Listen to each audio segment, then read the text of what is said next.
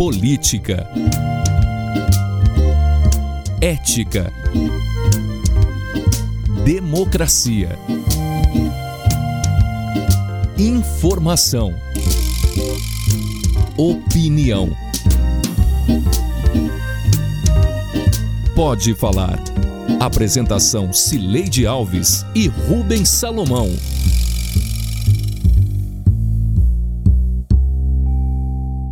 Gente.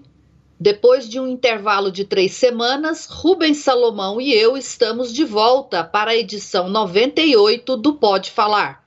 Eu continuo em casa, ainda em isolamento social, e Rubens Salomão fala do estúdio da Sagre 730, no bairro Santa Luzia, em Aparecida de Goiânia.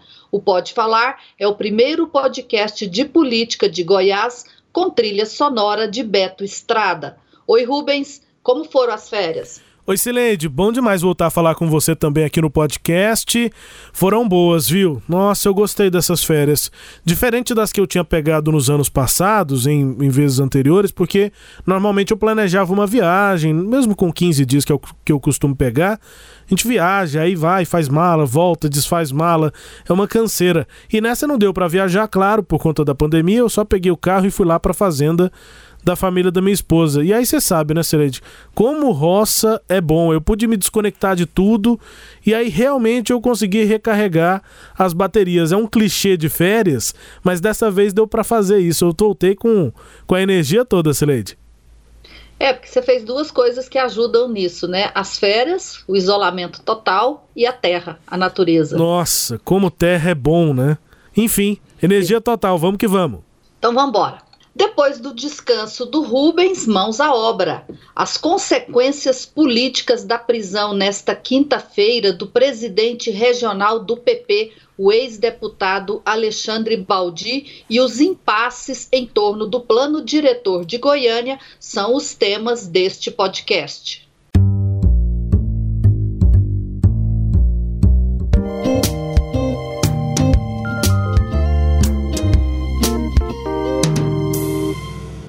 Alexandre Baldi, secretário de Transportes do governo de São Paulo, foi preso hoje pela manhã pela Polícia Federal. Ele é um dos alvos da Operação Dardanários. A Força Tarefa prendeu Alexandre Baldi na casa dele, no bairro dos Jardins, um dos mais caros da cidade de São Paulo. A operação apreendeu também 245 mil reais em dinheiro vivo em endereços localizados em Brasília, Goiânia e São Paulo. O secretário de Transportes de São Paulo, Alexandre Baldi, passou a noite preso na sede da Polícia Federal, na Lapa, zona oeste de São Paulo. A polícia suspeita que ele teria usado da influência dos dois cargos anteriores para intermediar contratos na área da saúde sobre os quais ganharia um percentual. Essas informações provocaram surpresas nas primeiras horas da manhã da quinta-feira, dia 6, e não só em Goiás é que Alexandre Baldi era secretário de Transportes Metropolitanos do governo de João Dória, tinha sido ministro das cidades de Michel Temer e é o presidente regional do PP, o Partido Progressista em Goiás. Para completar, Baldi é compadre do presidente da Câmara dos Deputados, Rodrigo Maia. Ele é padrinho do filho caçula do amigo. Primeiro parlamentar de Goiás, deputado Alexandre Baldi. Senhor presidente, momento histórico que vivo e que agradeço a Deus por ter a oportunidade de ajudar o meu povo a limpar esse país de mazelas, corrupção e malfeitos. Pela minha esposa, pelo meu filho e minha filha, por toda a minha família e por toda essa nação. Pela minha cidade que me acolheu, Anápolis, Goiás e o Brasil, o meu voto, senhor presidente, é sim. Infelizmente, não chega a ser surpreendente encontrar aguerridos defensores do combate à corrupção envolvidos em escândalos. E esses episódios, independentemente do desfecho judicial, deixam sequelas políticas. Baldi intermediou um acordo com o governador Ronaldo Caiado, que levou seu irmão Adriano para a Secretaria de Cultura de Goiás qual o reflexo da prisão dele no xadrez político no Estado? O que se move nesse tabuleiro, Rubens? É, muitas peças já estão preocupadas, né, Celede, nesse tabuleiro com essa prisão do presidente do Progressistas aqui em Goiás, o Alexandre Baldi. Antes, assim, da gente entrar diretamente nessa questão, ainda sobre a própria operação, né, as pessoas que foram presas nessa operação Dardanários, Lava Jato lá do Rio de Janeiro, o próprio Alexandre Baldi, o que é o secretário de Transportes do, do Estado de São Paulo, ex-deputado federal, o Rodrigo Sérgio Dias, ex-presidente da FUNASA, ex-presidente do FND, FNDE, alguém que sempre esteve perto do Baldi em cargos indicados pelo ex-deputado, o Rafael Louza, que já foi presidente do PSDB aqui de Goiânia, presidente da JUSEG, esse é o possível envolvimento dele, né, contratos com a Junta Comercial é, de Goiás. Guilherme Neto é pesquisador da Fiocruz, também preso temporariamente. Carlos Augusto Brandão, ex-presidente da Comissão de Licitação e ex-assessor da chefia de gabinete da JUSEG. E Isídio Ferreira dos Santos Júnior, ex-diretor de atendimento, integração eh, e rede sim da JUSEG. São os seis presos aí dessa, temporariamente dessa operação. Uh, ao longo da própria quinta-feira, Cereide, nessa repercussão política, uh, detalhes da investigação foram sendo divulgados assim gradativamente. As reportagens, uh, os jornalistas foram tendo acesso à própria investigação e eu conversei com algumas pessoas ligadas ao governo do, do, do, do, do governador Ronaldo Caiado, da, da, articuladores dessa base política. No final da manhã, assim que eu saí do Manhã Sagres, ali por volta das 11 da manhã, eu conversei com algumas pessoas e, e todas as assim, com muita cautela, com muita preocupação, mas dizendo que, que é preciso ter muito cuidado com essas investigações, que muitas vezes tem muita investigação que tem tom eleitoral, que tem tom político e tal. Quando as horas foram passando, Sileide, à tarde, aí quando foi no fim da tarde, quando eu estava fechando já aqui as, as coberturas assim do dia, a impressão já era bem outra. Já era a impressão de que a operação tinha sim algum embasamento, é, que a cautela estava ainda maior, mas que o Partido Progressista, né, o, o Progressistas, é, tem prefeitos e candidatos a prefeito que querem continuar tendo seus projetos, que são na base do governo, e não dá tempo de filiar em outro partido. Então, esse partido progressista, ou pelo menos essas pessoas, continuam na base. Mas já há um movimento de distanciamento dessa base caiadista, da figura do Alexandre Baldi e até do progressistas. O problema é que para a eleição desse ano não dá para os candidatos mudarem de partido, não tem mais prazo, Sileide. É, é, é, me parece que cautela é a palavra do dia mesmo. Observa que poucos políticos, aliás, eu não, não vi nenhum político comentando publicamente, né, em on, como a gente costuma dizer no jornalismo, ou seja, para gravar né, em público é, sobre esse fato que é jurídico, que é político, né, e que tem é, esse, outros desdobramentos. E a gente buscou é, os PP, do PP, né, Excelente? falou. É, então, a gente o buscou. O presidente do partido é, é, o próprio Baldi, o, o, partido emitiu uma nota que obviamente saiu aí de pessoas ligadas a ele, certamente da defesa dele, é, os deputados do PP de Goiás são dois, o Alexandre do Baldi, pelo nome, né? A gente Adriano, já sabe Adri que não Adriano. ia se pronunciar, porque o Adriano, o, né? é o deputado é, Adriano Avelar, que ficou conhecido como Adriano do Baldi, porque era assessor do, do ex quando o Baldi era deputado e depois ganhou o direito de disputar aí o espólio pelo espólio político do Baldi e se elegeu. O outro deputado é o professor Alcides, que é aqui de Aparecida de Goiânia, e que a gente até tentou falar com ele na Sagres, né? Mas ele disse que estava na fazenda, que o sinal de, de internet era ruim, que por, e de celular também, e que, portanto, não era, não podia falar. Mas a gente sabe que isso é cautela. Eu conversei com outras lideranças políticas de outros partidos e todo mundo ficou assim, né? É, temos que esperar para ver o que, que tem daí. Há uma desconfiança política, né, Rubens, que a gente tem que falar sobre ela. É, eu, eu conversei com pessoas muito próximas aí do Adriano, do, do, do, Alexandre Baldi, e o que eles me dizem é o seguinte: olha, pode estar acontecendo de tudo um pouco. Tem um pouco da, do processo de sucessão na Câmara dos Deputados. É importante a gente lembrar que o Alexandre Baldi é pré-candidato a senador foi esse motivo, inclusive, que é, separou os interesses dele, Baldi, dos interesses de Vanderlan Cardoso.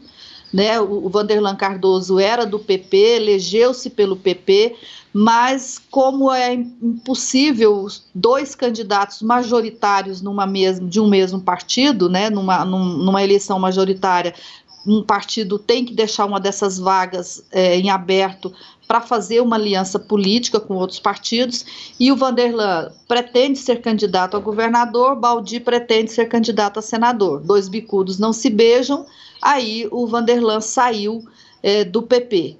Então, esse era o, o, projeto político do Baldi. Isso muda agora? Não se sabe. Pode ser que sim e pode ser que não. Agora, é possível perceber alguma influência no atual momento, né, o, o Rubens?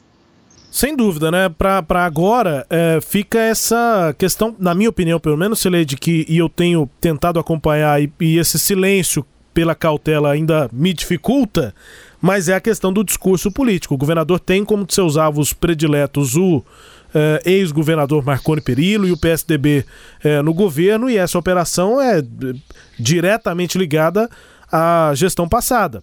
A gente ainda não tem detalhes sobre possível envolvimento de algum gestor mesmo do governo passado, mas são atos é, que supostamente aconteceram durante essas administrações tucanas. É, um, um, tucano foi preso. E não é um tucano qualquer, é um Lousa, né? um Rafael Lousa.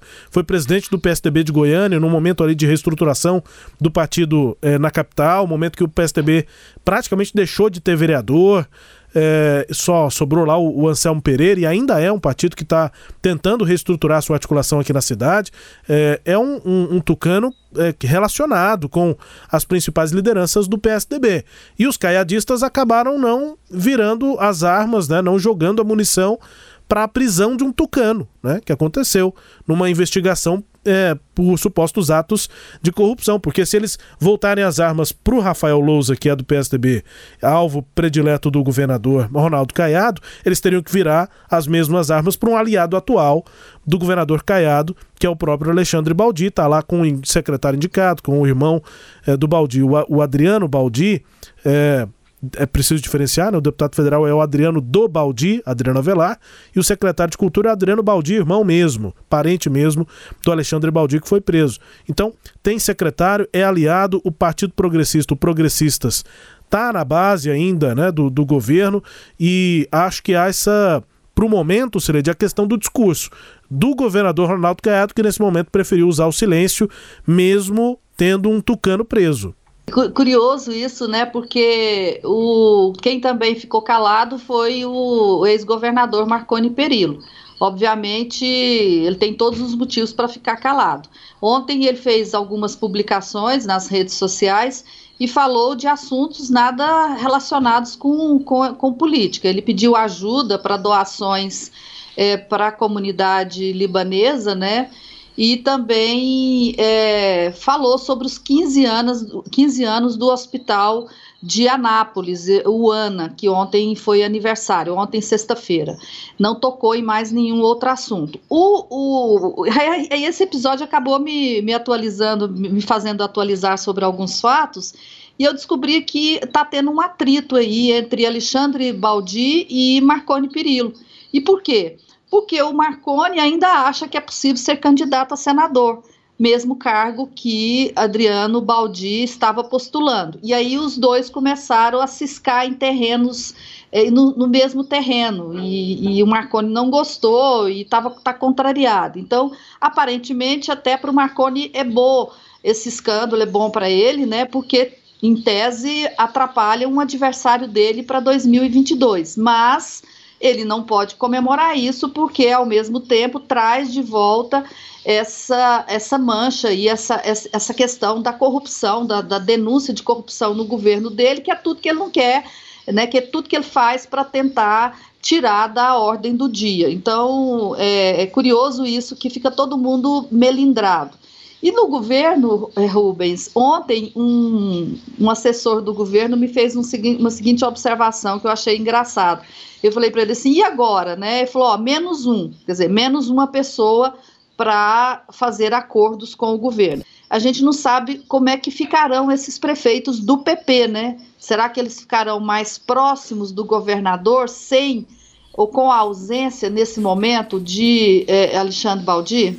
É, a impressão das pessoas com as quais eu conversei é de que esses prefeitos estão ainda mais órfãos, né? É, uma grande parte deles já estava na base do passado do PSDB, né, Celede?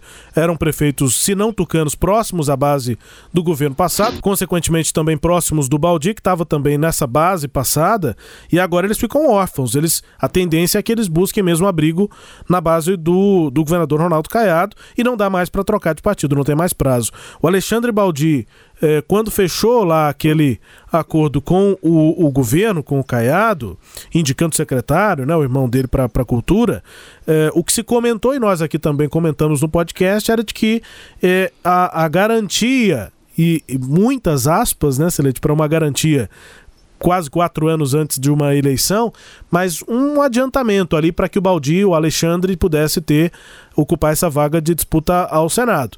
É, nesse momento, me parece que está fora do radar qualquer discussão sobre Alexandre Baldi candidato. Ele hoje é Alexandre Baldi investigado. Ele precisa resolver primeiro isso para depois talvez pensar em alguma possibilidade de candidatura. E me chama a atenção mesmo essa questão, né? Tanto o governador Ronaldo Caiado não pode atacar o tucano preso, assim como o, o, os tucanos, né? O, o ex-governador Marconi Perillo também não pode atacar, não pode é, falar sobre a operação, porque o próprio Baldi pode é, é, representar né, alguma é, questão lá para 2022, porque o, o ex-governador Marconi Perillo está mesmo se recolocando nessa conversa política aqui em Goiás.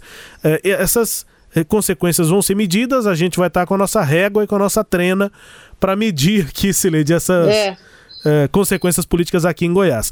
É, por sorte do João Dória, não aconte, os fatos não aconteceram no governo dele. E também, se é que tem aí um lado bom para o Baldi, é o fato de esse escândalo ter acontecido ainda há dois anos, né, das eleições de 2022. Ele tem muito tempo para explicar tudo o que aconteceu e tentar se reposicionar aí nesse tabuleiro político, Rubens. É e isso. assim a gente termina este primeiro bloco.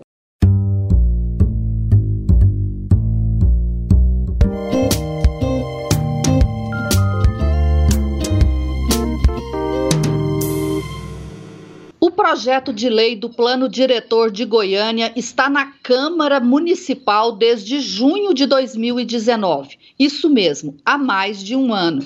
Os vereadores discutem o plano em meio ao isolamento social, o que desagradou o Ministério Público quatro promotores de justiça assinaram duas recomendações ao legislativo, a última delas encaminhada nesta quarta-feira, sugerindo o adiamento das votações em função da pandemia.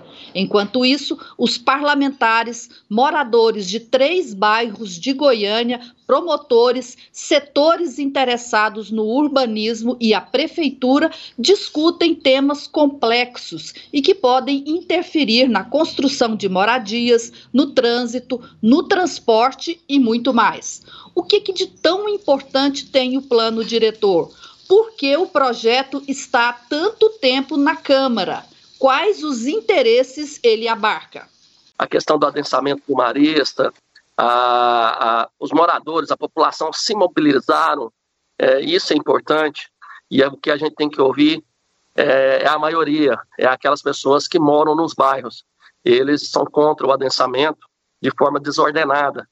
E, e veio do, da prefeitura esse adensamento, não foi a Câmara que colocou. Uma das emendas foi a redução do adensamento do setor marista, ah, do setor Jaú também, que eles estavam preocupados de que com a rua da divisa ali se tornasse um eixo preferencial e poderia construir no rádio de 350 metros, então isso não vai existir. Nós não estamos propondo uma verticalização irracional da cidade. Ao contrário, a verticalização ela já é conceito e ela já é um, um, norte perseguido, tanto pela prefeitura como por nós vereadores, porque nós queremos a cidade mais compacta. O que nós estamos mudando são os paradigmas para que essa verticalização ocorra de forma mais racional. De 2007 até a presente data foi quando surgiu os problemas, surgiram os problemas no setor marista, porque até então o setor marista não podia ter a verticalização que hoje ocorre. Bom, antes da gente entrar no mérito do projeto, acho que é importante a gente fazer alguns esclarecimentos. No Brasil, o plano diretor municipal é um instrumento para dirigir o desenvolvimento das cidades, né, em, em todos os aspectos econômico, físico, territorial, social também. Atual plano diretor de Goiânia, Lei Complementar 171, é de junho de 2007. O Estatuto da Cidade, uma lei federal, determina a revisão a cada 10 anos. Aí, né, Cileide, a gente acompanhou, a prefeitura deveria ter enviado um novo projeto ao legislativo em 2017, então 10 anos depois, mas a prefeitura não cumpriu esse prazo. A proposta só chegou em junho do ano passado, como você disse, meio do ano passado, à Câmara Municipal, que também demora nessa avaliação. Feitos alguns esclarecimentos, Cileide, vamos ao debate atual dessa tramitação lá na Câmara Municipal em ano eleitoral, Cileide. Rimou tudo, tudo com ao no final. pois é. Eu acho que é importante a gente relembrar aqui um pouquinho antes desse, desse ano eleitoral. Vamos voltar lá em, em junho de 2017. Rubens, você estava, se acompanha sempre a Câmara de Goiânia. Naquele momento, lá em junho, é, havia uma crise entre a prefeitura, aliás, entre os vereador, vereadores e o líder do prefeito, que era o Oséias Varão. E é, o que eu apurei é, sobre aquele período é que o plano não andou muito naquele ano por conta disso, porque os vereadores é, não queriam negociar, não havia condições de, de diálogo com o então líder. Você se lembra que o líder, é, que o clima ficou ruim, em novembro se anunciou a saída dele, mas só agora neste ano, em janeiro, o, o prefeito Iris Rezende nomeou o líder, é, o Wellington Peixoto, que aí sim criou um ambiente político para votação do plano. Só que aí, naquele momento, chegou a hora da janela partidária e a Câmara toda foi se voltar para esse assunto, né? Ninguém estava muito interessado em plano diretor. Passada a janela partidária, que foi em, em abril, né, Ju, né, Rubens? Isso, isso, foi em abril. Pois é, passada a janela partidária, aí a Câmara se volta para a pandemia. E foram paralisados os trabalhos lá na Câmara de Goiânia e, e, me disseram que hum, houve uma cobrança muito grande a respeito da paralisação da Câmara. As pessoas começaram a cobrar que a Câmara não estava fazendo nada e tiveram a ideia, os líderes o colégio de líderes teve a ideia, falar, ah, por que, que a gente não pega o plano diretor e discute ele remotamente, que a gente vai dar uma satisfação para a cidade, para a sociedade e ao mesmo tempo que é, a gente toca esse projeto. Aí entra o Ministério Público. Não, mas vocês vão discutir agora que ninguém pode discutir, né? Então houve aí esse, essa série de atropelos. Consequentemente, o plano não foi votado e agora o, é, a Câmara decidiu acatar todas as recomendações do Ministério Público, porque não está querendo passar uma ideia de que atropelou os processos políticos e, e que criou dificuldades para a população participar desse debate. O fato é que essa discussão se é, é, prolongou indefinidamente e agora, Rubens, é que de fato a gente percebe que o debate sobre o mérito do projeto começou, bem ou mal, com é, é, é, sessões remotas, é, há uma discussão sobre esses temas que a gente ouviu aí nas falas do Andrei Azeredo e do vereador Wellington Peixoto. Wellington contra o aumento do adensamento aqui na região central de Goiânia e o Andrei Azeredo defendendo uma, um, um, modelo mais adensado de cidade e com mais prédios e, e, e trazer um público de classe média para essa região aqui de Goiânia, que é a região que tem uma melhor infraestrutura, Rubens. Pois é, Street, só sobre a memória que você fez desse processo do plano diretor desde junho de 19, o líder era o Oséias Varão. É, e aí, só para lembrar, essa relação ruim dos vereadores com o líder da, do passo lá na Câmara contaminou, né? É, basicamente a, a, o relacionamento dos vereadores com o próprio passo. Até que a, houve a troca e aí vieram, vieram todos esses percalços que você falou. E esse segundo semestre de 19 foi aquele segundo semestre do plano diretor na, na Comissão de Constituição e Justiça da Câmara, né, Celede? Aqueles eternos meses em, em que o plano é, diretor ficou, ficou lá.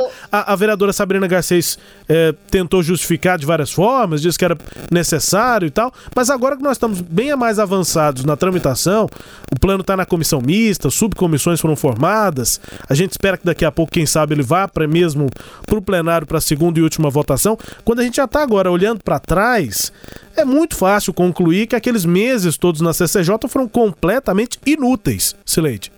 É, e a gente falava isso naquela época, Rubens, porque a CCJ ela tem que discutir só o mérito legal. Estamos em ano eleitoral, né? Estamos lidando aí com interesses de empresas e de empresários que historicamente são financiadores de campanha e os vereadores vão para a campanha, vão para a disputa eleitoral nesse mesmo ano. Não dá para é, deixar de analisar o plano diretor, infelizmente também com esse aspecto aí político-financeiro, Sileide.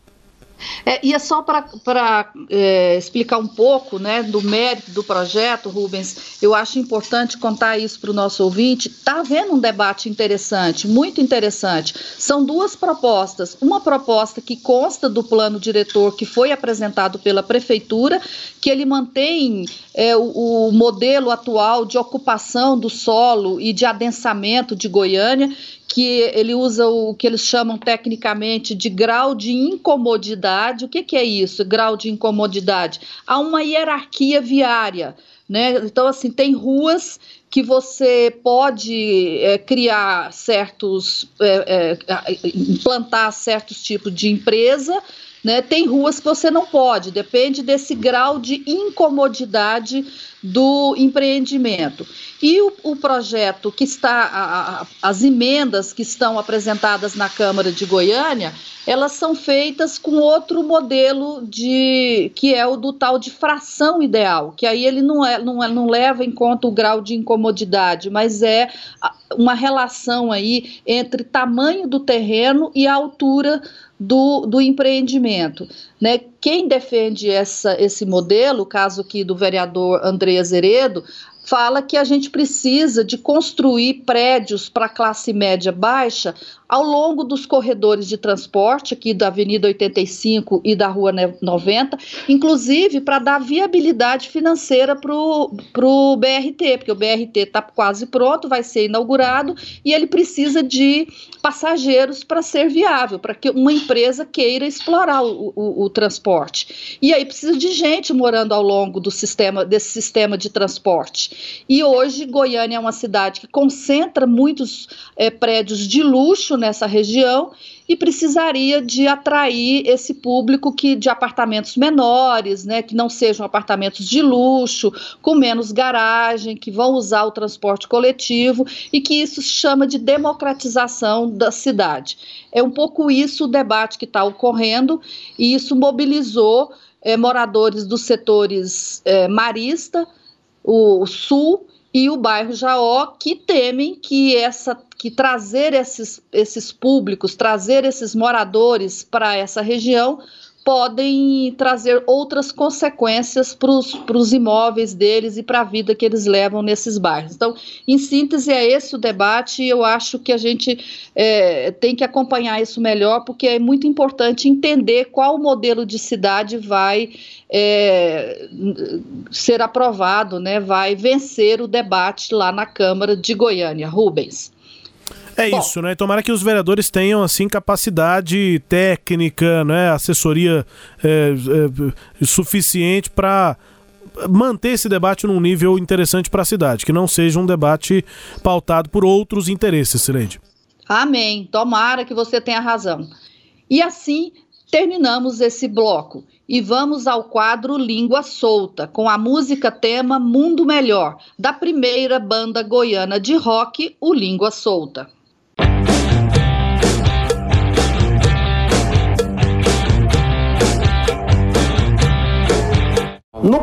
Painel eletrônico, o veto. Senhor presidente, eu gostaria de discutir o projeto, eu estou participando de forma remota. Infelizmente, o projeto já está em votação, não sei quem está pedindo. Senhor presidente, eu acabei de entrar, você não ouviu, você está... O projeto está em votação, excelência. Não dá tempo de discutir. Em votação, o projeto já está votando. O projeto já está, vo... projeto já está votando matéria vencida. Em votação já está votando. Matéria vencida, senhor presidente. Corta a palavra, corta a palavra da vereadora. Corta a palavra da vereadora. É para cortar a palavra da vereadora. Agora. Pronto. O projeto está em votação é no painel eletrônico. Aqui não estamos brincando, não, vereador Anselmo. Não estou aqui brincando, não. Eu... Esse língua solta é o vereador Clécio Alves, do MDB, num debate quente e desrespeitoso com a vereadora Tatiana Lemos do PCdoB que aconteceu nesta semana. Só para explicar, um projeto da vereadora Tatiana que prevê a realização de exame para mulheres grávidas de trombofilia na rede pública de Goiânia. Esse projeto foi aprovado pela Câmara, mas depois vetado pelo prefeito. E o veto é que estava sendo colocado em discussão e votação. O primeiro secretário naquele momento era o vereador Anselmo eh, Pereira, leu o projeto e aí, em três segundos, quem presidia a sessão Clécio Alves é primeiro vice-presidente, mas estava presidindo a sessão.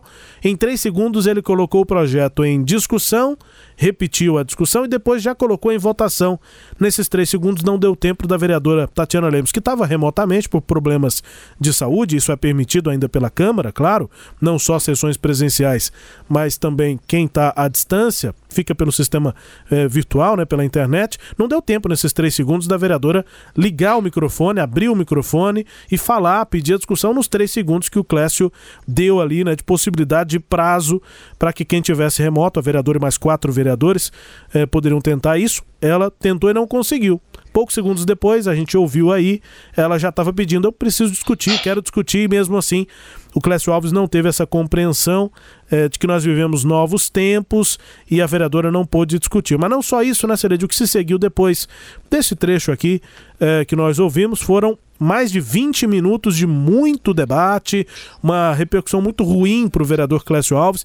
Pegou mal essa língua solta do Clécio aí e acabou tendo uma atitude que, na minha visão, é machista, hum, principalmente nesse trecho aqui é, em que ele corta a palavra da vereadora. Não dá, né? Para cortar a palavra de alguém é preciso ter é, um mínimo de convivência para entender os argumentos do outro simplesmente e não censurar o outro, né, Celede? É, ele, ele alega questões de regimento, mas é, é, foi muito ruim a forma como ele se expressou. Corta o microfone dela, cortou, assim, um, um, um jeito de ele quem pronto, é, né? quer excluir o outro, né? Ele fala, pronto, cortou. E é, você vê um prazer dele nesse momento aí. É Vambora, Rubens. Bora, Celede, até semana que vem. Nesta edição, tivemos áudios da TV Record, CNN Brasil, TV Band, Câmara dos Deputados e Rádio Sagres 730. Até o próximo fa...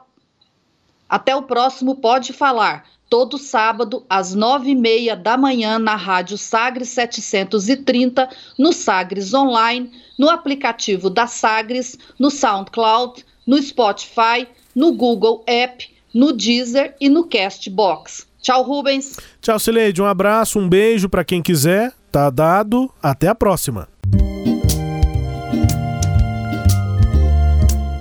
Apresentamos Pode Falar com jornalistas Cileide Alves e Rubens Salomão.